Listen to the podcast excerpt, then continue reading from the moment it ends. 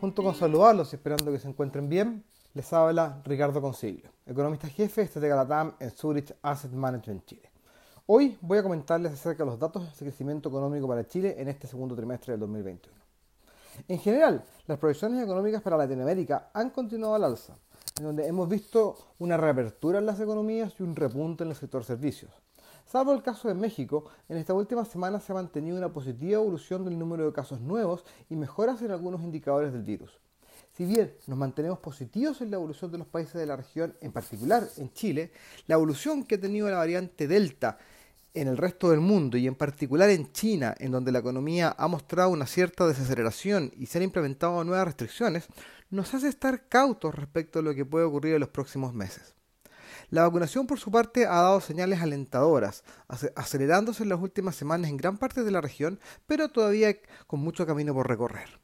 Pasando ya a Chile, el día de ayer se conocieron las cifras de cuentas nacionales, las que dan cuenta que la economía, luego de las caídas observadas en el año 2020 como resultado de la pandemia, logra mostrar un segundo trimestre consecutivo un crecimiento positivo consolidando de esta manera un proceso de recuperación, el que además ha sido más rápido de lo estimado hace algunos meses atrás.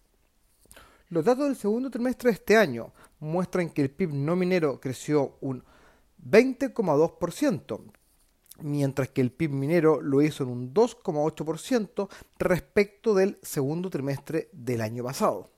Con todo, la economía en el segundo trimestre crece un 18,1% año contra año. en cuanto a los componentes de la demanda, la demanda interna, luego de crecer un 7,1% en el primer trimestre del año, vuelve a mostrar un crecimiento positivo, acelerando en esta oportunidad a 31,7% año contra año. La recuperación de la demanda interna es liderada nuevamente por el consumo privado, el que creció un 33,7%.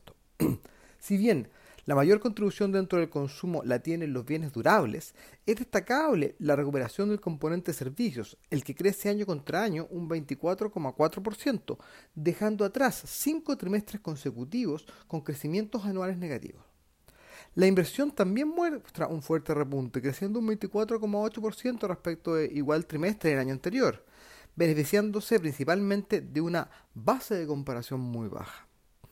Al analizar las cifras respecto del trimestre anterior, se observa que la economía chilena creció un 1%, en donde el consumo privado crece un 1,8% y sigue siendo el principal motor de la economía, lo que ha sido explicado en este trimestre por la aprobación del tercer retiro de los fondos de pensiones, así como por las transferencias sociales a través del IFE, las que han impulsado nuevamente un fuerte dinamismo del sector con bienes durables creciendo en el trimestre un 12,6%.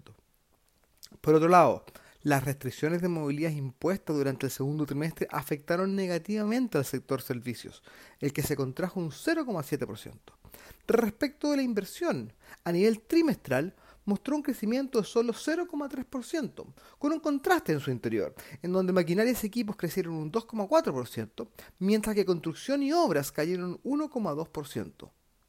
Al analizar las cifras por el lado de los sectores productivos, se sigue observando heterogeneidad con construcción, transporte, restaurantes y hoteles y servicios personales que aún no recuperan sus niveles pre-pandemia, mientras que el sector comercio lidera indiscutiblemente la recuperación.